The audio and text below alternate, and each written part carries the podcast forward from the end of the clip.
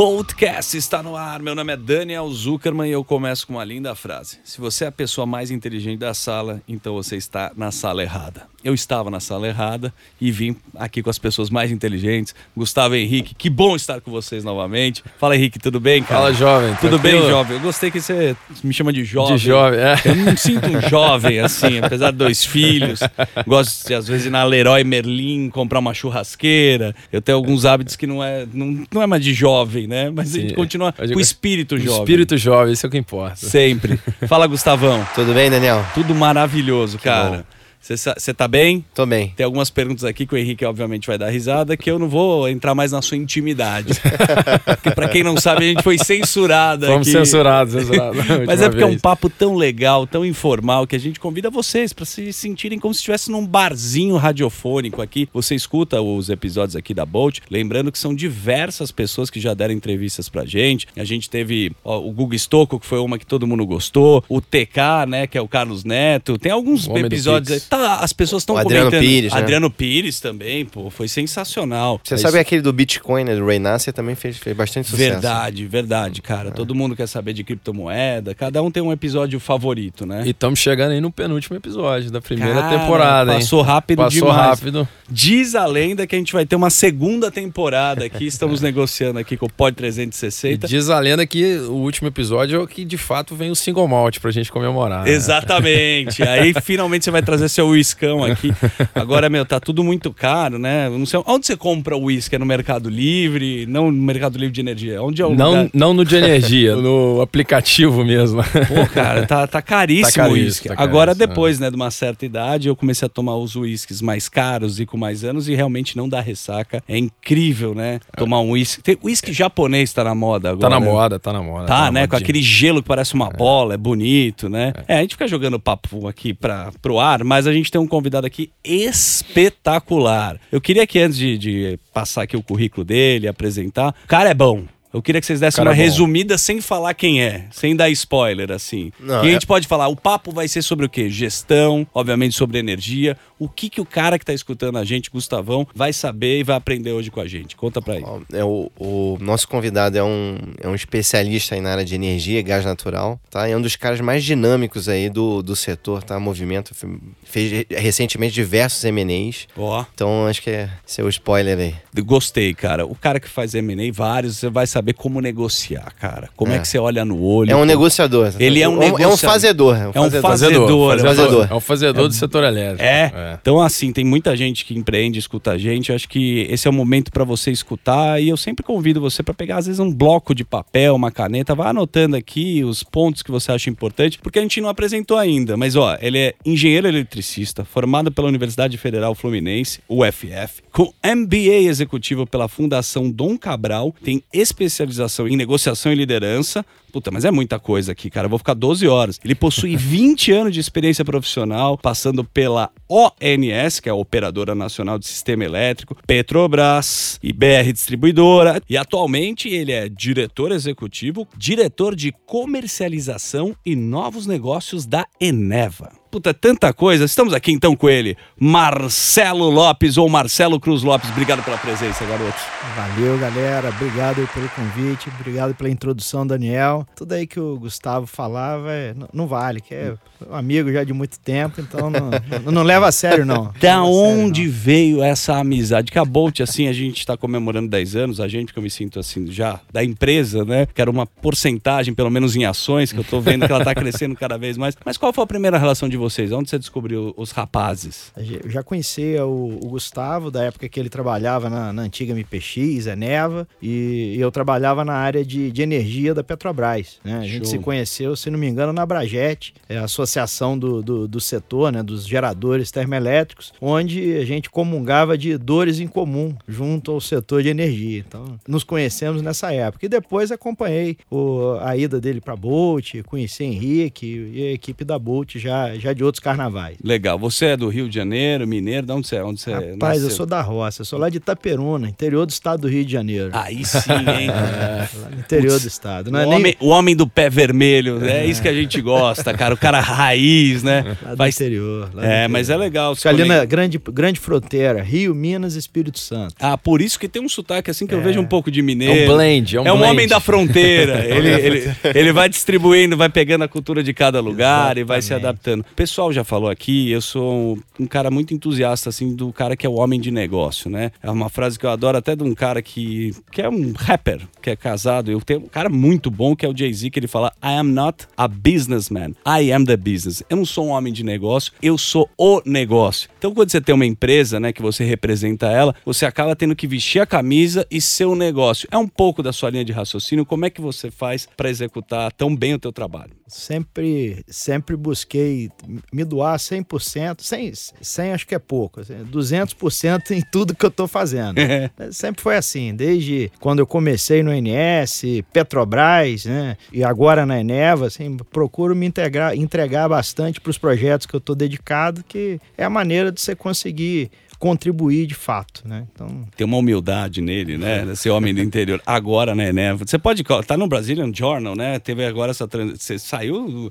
Agora. Qual, que- ontem, Foi ontem, ontem. né? Foi Você que me foi passou. É. Então não vamos chegar nos números, você tem os números aqui. Quais, quais foram os números dessa negociação aí? Conta pra gente. Não, a empresa fechou uma operação interessante, muito importante na, na, na data de ontem, a aquisição da, da Celsi, que é uma das maiores geradoras, uma das maiores usinas né, do, do Brasil, 1,5 giga mais ou menos. Uma operação aí de 6, 6,1 bilhões Opa. que muito muito relevante para a empresa. Né? Acho que quem, quem tem acompanhado a Eneva, assim, a gente divulgou recentemente a mercado qual é o nosso plano, nossa ambição numa visão 2030, que é se consolidar como uma empresa integrada de energia, líder na geração de valor e para poder chegar lá a gente elencou uma série de desaf- desafios estratégicos que vão desde fortalecer as competências core, né? que é replicar o modelo de negócio que, que da, Eneva, que é tão vencedor, que é o reservoir to wire, aquele que Lógico. você produz o gás e monetiza o gás através da conversão desse gás em elétron e a venda na forma de elétron, né? Que, acho que é o, o, o grande, o, a grande sacada né, que a empresa teve lá no passado de conseguir monetizar reservatórios de stranded gas, aquele gás que você não sabe como é que vai monetizar. Teve uma, uma boa sacada de converter esse gás em elétron e, e despachar esse elétron pelo, pelo fio, né? E transformar em dinheiro. É, a empresa teve um sucesso muito grande de, desde a reestruturação da dívida e, e Foi um estabelecer turnaround maravilhoso, né? um turnaround muito bonito, né? E uma história de recente de, de, de sucesso. Me juntei ao time não tem muito tempo, então, assim, a, a minha contribuição nisso é, é muito pouca, quase nada.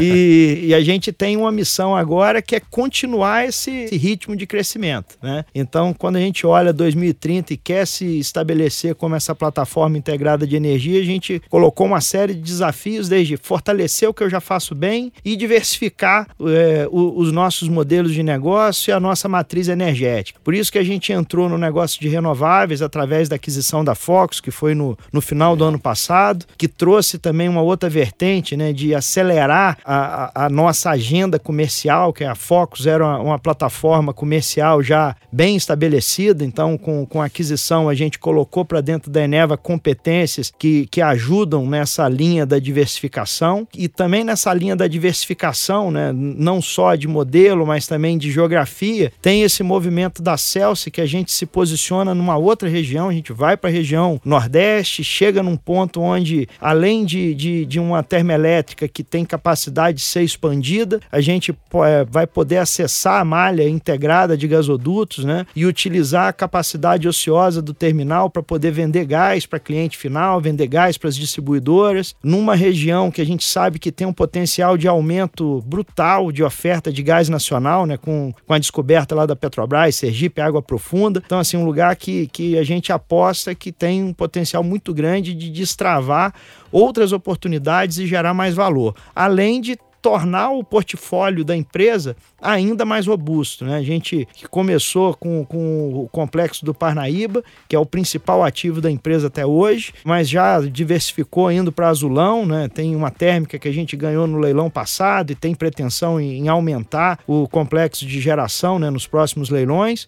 Agora com Celsi, né, a partir do, do, do, momento que tiver o closing, a gente passa a operar o ativo e poder é, trazer o melhor né, de cada um desses ativos e mais do que o melhor de cada um dos ativos, o melhor da, da integração desse portfólio. Né? Então, tendo um portfólio de fontes de gás distintas, gás onshore, GNL importado, fontes de, de, de, energias distintas, né? renovável, mais é, térmica despachável, né? uma, uma comercialização, uma atividade comercial bastante ativa para poder complementar a característica de cada cada uma dessas fontes e Show. gerar o máximo de valor possível para nosso, os nossos stakeholders, né? que esse é o objetivo. Que incrível. Acabei de perceber que não é uma entrevista, é um TED Talk. O cara deu uma aula, assim, uma palestra pra gente. Putz, a gente tem muita coisa para abordar, mas adorei tudo que você falou. Puxando um pouco pro lado de vocês, que eu vi agora ele falar em diversificar, né? Eu queria contar que vocês contassem um pouco do começo da Bolt e aonde vocês diversificaram no setor de energia. Como é que foi a trajetória? Bom, a gente gente, igual todo mundo já sabe, estamos fazendo 10 anos aí. A gente começou como uma empresa completa né, de, de energia, com, com, solu com soluções para qualquer tipo de demanda, geração, comercialização, eficiência energética e, e, projetos. Né? Hoje a gente mantém esse foco, a gente consegue ter o foco em expandir cada um desses setores e os novos setores também, é, usando muita inovação e tecnologia para isso. Né? É, agora a gente consegue ver uma abertura muito interessante do mercado livre nos próximos anos, que a gente gente já opera há 10 anos e, e, e pretendemos expandir bastante agora. E também agora com geração distribuída, né? É o próximo desafio, não só de mercado, mas da Bolt também, que, que ia levar uma energia mais barata aí para todo mundo na porta de casa, né? Acho que é o que, para o consumidor final, é o que o consumidor está sentindo no bolso isso aí recentemente. Dá um né? exemplo aqui. Vai lá. Ah, em 2015, a Bolt venceu um leilão, a biomassa Tá, era um projeto da, da Bolt na Bahia. E em 2015 foi o mesmo projeto que a Celso venceu, que o, que o Marcelo, a turma da Ineva, comprou ontem, né? Então, assim, esses dois projetos foram vencidos no, no mesmo leilão. A gente estava em sala diferente, é. provavelmente. Né? Mas, é... Mas, um ligou pro outro e falou: ó, vai, vai que dá é, pra esse, esse bid eu e o Gustavo demos junto lá na é. Bolt, lá no Rio, na época. É. é. demos, foi quando a gente. Então era um é. projeto a biomassa, né? E, e o projeto lá foi a, a gás natural liquefeito lá que a Celso venceu, né? Então não, uma questão de diversificação respondendo a sua pergunta. Ah. Sensacional. Sabe que tem muita gente que está montando empresa, que sonha estar tá no lugar que vocês estão agora. E eu estava vendo aqui que você é um cara que tem experiência de liderança, né? Tava vendo que você é um entusiasta de gestão corporativa. Queria que você contasse, até para vocês, depois eu passo a bola para vocês, como é que você costuma lidar com os times que você dirige, né? Porque isso é importante, o cara vê você como líder, né? E aí o que, que você considera mais aquele chefão tradicional, centralizador, ou se é um cara mais do perfil do líder moderno que delega funções? Como é o teu perfil de liderança? Tento, tento tento ser um cara simples na lida com todo mundo, assim, básico de qualquer relação, não é relação profissional, de qualquer relação. Respeito. Respeita a contraparte, né? seja trabalha para você ou você trabalha para ele, ou qualquer coisa. Então, respeito está na base. Eu, eu costumo prezar muito a questão da confiança uhum. e, e, e eu uso uma regra básica da confiança que é primeiro confie, depois exija a reciprocidade, né? Então, Show. a reciprocidade ela é fundamental fundamental. Então eu procuro confiar nas pessoas com quem trabalho e por confiar eu delego muito. Né? Eu, eu busco tentar dar a direção, ajudar ali no, no, no que a gente quer, de, de dar clareza do que, que é o objetivo, delegar, motivar e, Legal. e, e ajudar. Né? Porque assim, não, não existe esse negócio de comando, controle, isso aí já não tem espaço. Isso aí tá ultrapassado. Isso não tem espaço há muito tempo. Né? E, e num ambiente dinâmico e incerto, né? Que, que a gente vive, né? O, o, o mundo VUCA, Tudo né? tão rápido. Volátil, incerto, confuso. O mundo VUCA é bonito. muito louco, né? É muito. Isso aí você tem que ter confiança que as pessoas estão é, fazendo aquilo, estão fazendo o seu melhor, estão se esforçando e, e, e que você tem que é, dar espaço para que cada um tenha autonomia de entregar aquele, aquela missão que foi confiada. Então, procuro tratar de forma assim muito, muito simples, muito aberta aberta, muito transparente com todo mundo e sempre partir de um princípio que assim, não sou melhor que ninguém, nem pior. E Ó. todo mundo é assim, então Bonito. é, é simples, é simples de lidar. Um exercício de humildade, é ter respeito e também colocar o time pra jogar junto. É um pouco da linha de vocês também? Com certeza. né? E a gente aprende aí também com, com essa turma toda, com o Marcelo. O Marcelo, nessa parte lá da Bragete, a gente teve muita troca de experiência, né? E fizemos muitos negócios ali a partir de não só a Bragete, como na Eneva mesmo. A gente tentou. Uma, uma coisa interessante, que acho que a qualidade do Marcelo, ele sempre traz alguma coisa inovadora. Tá? Eu, eu acho que a Bolt também tem essa, essa pegada, mas algumas vezes eu fico, caramba, o Marcelo pensou um negócio que ninguém, ninguém Fora pensou. da né? caixa Fora da- total. então, isso traz muito valor, né, para as empresas, né? É, tá- eu tava vendo, agora a gente tá, tem mais acesso, né? Você foi um cara que já cantou a bola do Elon Musk até pra tua namorada, esposa. Ó, esse cara aí vai explodir, hein, O cara vai meu? explodir. é. O jeito dele pensar é um pouco diferente. Sim, E esses caras desse setor lá, Vale do Silício, tecnologia, pegar até um outro cara, vai, o Richard Branson, né, da Virgin, né, também já quis fazer, fez foguete, caramba. Ele fala uma frase que você não é pago pra dar ideia, você é pago pra realizá-las. Ideia todo mundo tem. Aqui a gente vai ter ideia, vamos fazer um negócio. Agora, a realização, a execução, isso é uma coisa que Execução, né? é, faz total diferença o cara de te apresentar o projeto e realmente colocar ele no ar. Porque o que a gente tem no Brasil, além de burocracia, um sistema que é muito retrógrado, como é que você executa num país igual ao nosso? Como é que você faz? Como é que é a tua linha de raciocínio para isso? É, Cara,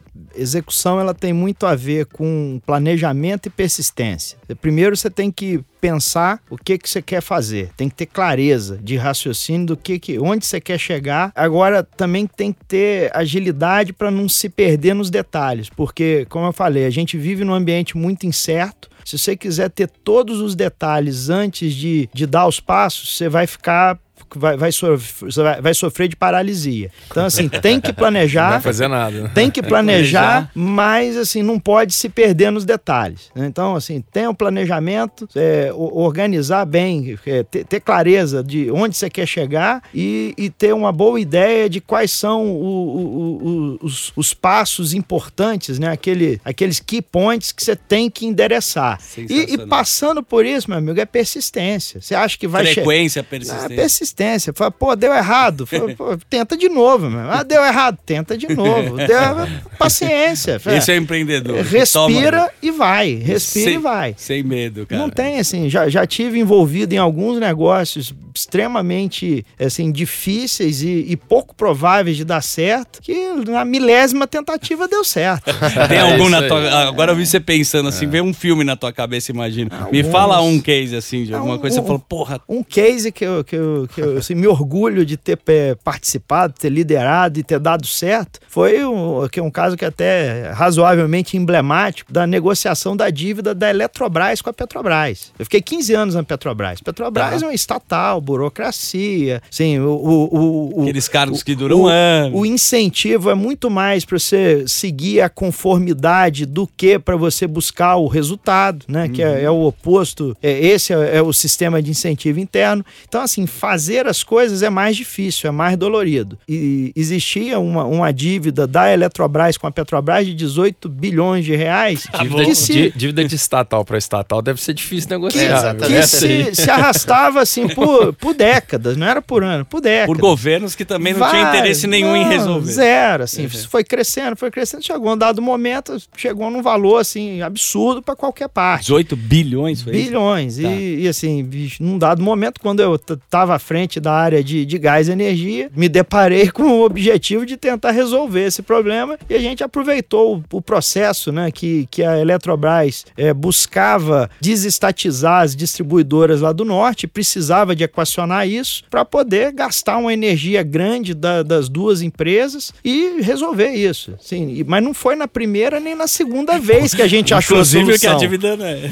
É, não foi na primeira nem na segunda. Foi na depois de muitas e muitas e muitas horas de negociação, reflexão, pensamento, até a gente achar uma maneira de desfazer aquele deadlock e aquilo que parecia impossível foi resolvido. Assim. Na gestão você estava falando de se planejar, né? Eu uso na comunicação uma coisa que é pré-produção e pauta. Eu preparo uma pauta aqui que o Fernandão me ajuda muito, né? Eu pré-produzo e aí eu tenho a pauta também, né? Que é você. Uma pauta sensacional que vai, É que eu tenho certeza que vai render assunto. A gente está aqui com o pessoal da Bolt que que, adora esse setor e a gente vai lá e aborda. Aí eu tava vendo aqui, soube que vocês fecharam recentemente um contrato inédito com a Suzano, né? A Suzano da família Pfeffer, aliás, um abraço para Davizinho Pfeffer, você deve conhecer muito bem. Empresa de referência global na fabricação de bioprodutos desenvolvidos a partir do cultivo de eucalipto. Eu queria que você me explicasse o conceito agora do que, que seria o gás natural liquefeito. E como é que foi esse acordo que vocês fecharam? Dentro do desafio estratégico de diversificar modelo de negócio, um, uma das iniciativas que a gente tinha é buscar vender o gás, né, monetizar o gás das nossas reservas de outra forma que não fosse através do setor elétrico. Ou seja, Tá bom. o modelo de negócio básico é o quê? Acho gás, construo uma térmica, vendo aquela térmica num leilão para o mercado regulado e monetizo o gás dessa maneira. Então, como a gente queria diversificar, foi eu quero conseguir vender esse gás para o cliente final. A Eneva é uma empresa que tem a inovação no DNA. Você vê o modelo R2W é uma inovação. O desenvolvimento do GNL, né, para poder viabilizar a monetização do campo do azulão, é, com Só o- uma pausa aqui que a gente tem aqui os especialistas, sabe? No show do milhão que eu posso chamar aqui. o- Os, se o cara vai fazer a pergunta, GNL, foi esse o termo? O que seria GNL? Vocês gás podem- natural liquefeito. Ah, boa. Já, essa, Desculpa. essa sigla, o, imagina. O, o, o GNL é um modal para você transportar o gás. Tá né? No final do dia, nós estamos falando do gás natural. Como que ele vai ele, passar? po- ele pode sair do campo e ir para o cliente, né, para o consumidor final, através de um duto. Né, no, no- Uhum, no, no, no projeto. estado gasoso, né, então é o gás natural. Ele pode ser liquefeito e transportado através de caminhões, navios, né, e, e- e chega no cliente na forma de líquido, aí é regaseificado de novo e utilizado como gás natural. Final do dia é gás natural que é o produto que é, que é utilizado. O que eu estava comentando, assim, a Eneva ela é uma empresa que tem no seu DNA essa questão da inovação. Então ela desenvolveu o R2W e já tinha desenvolvido uma maneira de ah, expandir o R2W liquefazendo o gás do campo do azulão, transportando por mil quilômetros para atender uma térmica em Boa Vista, lá em Roraima, né, que é a UTE Jaguatirica, que entrou em operação no início desse ano. Então ela já tinha ampliado o escopo de, Legal. de monetização do gás, incluindo o GNL como uma das capabilities que a empresa desenvolveu. E aí a gente pegou, aproveitou as duas coisas. Foi, poxa, a gente já sabe produzir gás, sabe liquefazer e transportar esse gás, agora a gente tem que conseguir vender esse gás para um cliente final. Então esse era um dos objetivos. E aí deu match né, nessa, nessa discussão com a Suzano, que é uma empresa que tem uma planta lá em Imperatriz do Maranhão, consome óleo combustível, e a gente vai usar o, o, o GNL né, para substituir esse óleo combustível. Então tem um belo impacto ambiental de redução do nível de emissões e abre uma nova fronteira, uma nova janela, uma nova rota de oportunidades né, para a gente vender o nosso gás natural para o cliente final através do modal do GNL. Então foi um contrato É um novo, assim. novo produto, né? Foi o primeiro contrato de um produtor direto para o cliente final. Só foi possível porque teve a nova lei do gás abrindo o mercado, então foi um passo importante. E para a gente é muito bacana porque eu abro mais possibilidades da gente eh, monetizar as nossas reservas de gás. Muito legal que ele falou umas três vezes monetizar. E ele monetiza muito bem as reservas de gás. Como que vocês vão monetizar agora a energia? Porque eu tô vendo aqui, tinha que chamar ele aqui é consultor, né? Ele deve estar meio contratado por vocês para fazer a gestão, porque não é só colocar no papel, né? É a execução que eu tava voltando lá atrás. E vocês no setor de energia? Eu queria que vocês falassem um pouco o que, que vocês enxergam para o futuro do mercado livre de energia e se na visão de vocês, vocês acham que a pandemia afetou ou não essa área de uma forma positiva ou negativa? Qual que é a relação? É, não, o que o Marcel tá falando ali, a, a Eneva, né, ela monetiza o gás através da energia elétrica, né? E a gente tá na ponta já na energia elétrica, a gente não, não tá na, nessa vertical do, do gás natural, né? E o que, que a gente vê? A expansão do, do mercado livre. Vai ficar a energia mais barata para todo mundo, né? Não só para o industrial Show. como, como é hoje. E você também tem a, a área de geração distribuída, tá? Que são pequenas usinas. E você, é, ao comprar energia ali, essa, essa usina ela pode vender essa, é, essa energia para a residência Consumidor final. consumidor final. Então você vai baratear também essa energia que é tão cara para todo mundo, né? Essa para residência, para o pequeno que hoje não tem acesso ao mercado livre, ele vai ter acesso através da geração distribuída. Então isso que a gente enxerga aí de, de expansão para o setor elétrico. Né? Você tem que trabalhar bastante para chegar no final, né? Para vocês também, né? É, aproveitando aí o, o, o gancho de expansão, eu, eu, queria saber do Marcelo, qual é a visão, mudando um pouco a fonte aqui, né? Qual é a sua visão para fontes renováveis no Brasil nos próximos anos? O que, que qual que é a cabeça da Eneva em relação a isso, né? Solar, eólica, que todas as novas tecnologias estão. A, a Eneva não tinha plataforma renovável, Exato. mas agora já, já tem, né? Recentemente Henrique, pergunta adquiriu. espetacular. Eu que Boa. mandei para ele no WhatsApp. É, acabou de mandar aqui, chegou. Muito boa. Não, excelente, excelente pergunta. A Eneva sabe que a gente entende que, que o Brasil é um país que o, a fonte renovável ela tem um potencial assim, impressionante. Só se olhar os números, né? Nos últimos 5, 10 anos, o tanto que cresceu de capacidade instalada, primeiro de eólica e agora de solar, é uma enormidade. E sim, a gente tem sim. potencial ainda, um potencial ainda para ser destravado e desbravado absurdo. Então a Eneva, a Eneva é, acredita né, na, na, fonte renovável como, o, como meio que a solução do futuro. Porém, continua muito forte na aposta do gás como a transição. A transição e, energética. E entende que essa transição ela vai levar um tempo, porque até porque a gente não tem ainda alguma é, tecnologias que permitam que as fontes renováveis atendam a toda a demanda de energia do, do sequer do país, porque você não consegue ainda armazenar, né?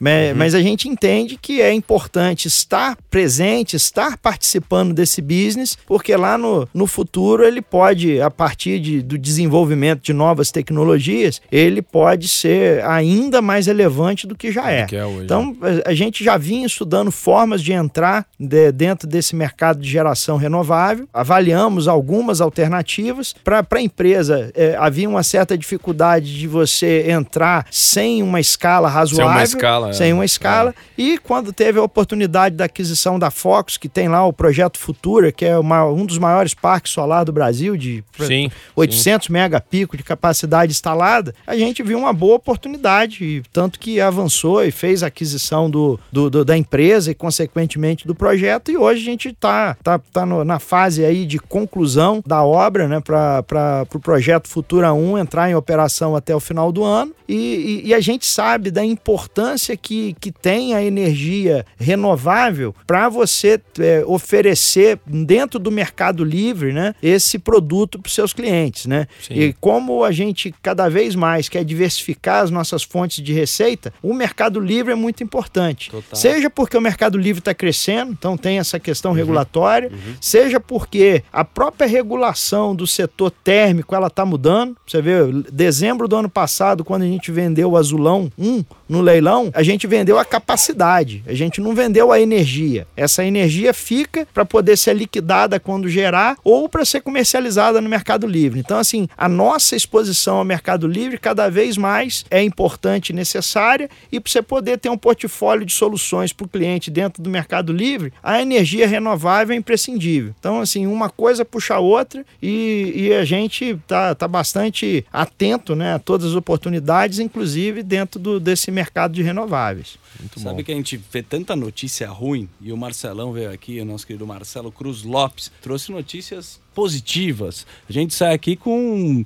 um, horizonte assim bem bacana assim do setor de energia, do setor que você trabalha e sai confiante. Você é um cara que está otimista com o momento que estamos vivendo, apesar de tudo que não vou nem citar, pandemia, guerra, o cacete. Mas você sai otimista desse papo? Rapaz, Você deu gente... uma risada, não precisa responder. A gente... Vou encerrar o A gente é brasileiro.